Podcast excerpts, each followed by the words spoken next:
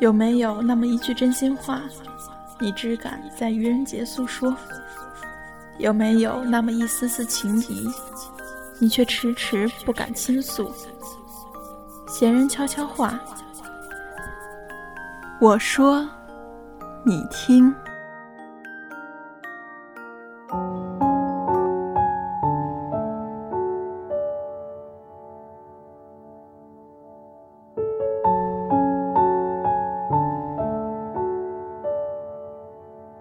你有过那种感受吗？尽管你很多次想摆脱原态，像一只濒死的蚂蚁一样奋力逃出命运的囚笼，但命运常常以更不可抗的理由将你拉入瓮内。很多次你会困惑，困惑自己现在在做的一切事情的意义，连继续憧憬活下去的各种可能性都不能，不能让你再打起精神。尽管你知道陷入绝望里于事无补。但比起依赖那看不见、摸不着的希望，你更相信现在这种全身疲惫、带有警惕目光去审视他人的直觉。你知道依靠什么都是没有安全感的，包括亲人、爱情、朋友，什么都不是值得你倾其所有，因为你害怕这种投入不对等，害怕被欺骗、抛弃、背叛，害怕你依赖的人和感情会从你的生活里剥离出去。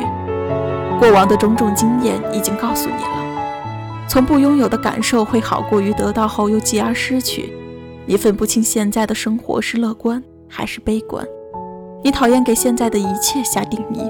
你害怕被揭穿，却又渴望能有一双心灵的触角深入你的胸膛内，去依附内心的绝望和希望。你并非冰冷，只是生活早已让你变成了一头垂死的牛。一睁双眼。睫毛的露珠抖动，提醒你倒计时还有多久，将永远沉睡于死亡的宁静里。我们是因为什么降临到这难测的人间？米兰昆德拉在他的《生命中不能承受之轻》中说：“人类一思考，上帝就发笑。”在昆德拉的世界里，人生就是这样一种状态，永远逃不出时空的限制，逃不出仅仅属于人类的思想。越是想超越，附依于人类身上那种无形的枷锁，反而会勒得更紧，叫人难以呼吸。那些伟大的诗人、作家、哲学家，渴望打探到人生的终极奥义，却最终都陨灭于乌托邦的天堂里。死亡是一种无声的控诉，比绝望更孤独的是沉默。对任何人都无法言说的痛苦，就像把自己的头摁进水井里。仅凭自己去消除、逃避这些委屈、压力，越是在人前表演的越热闹，对这个世界身怀改变其向善的信念，越容易坠入思维的怪圈里，放不过自己。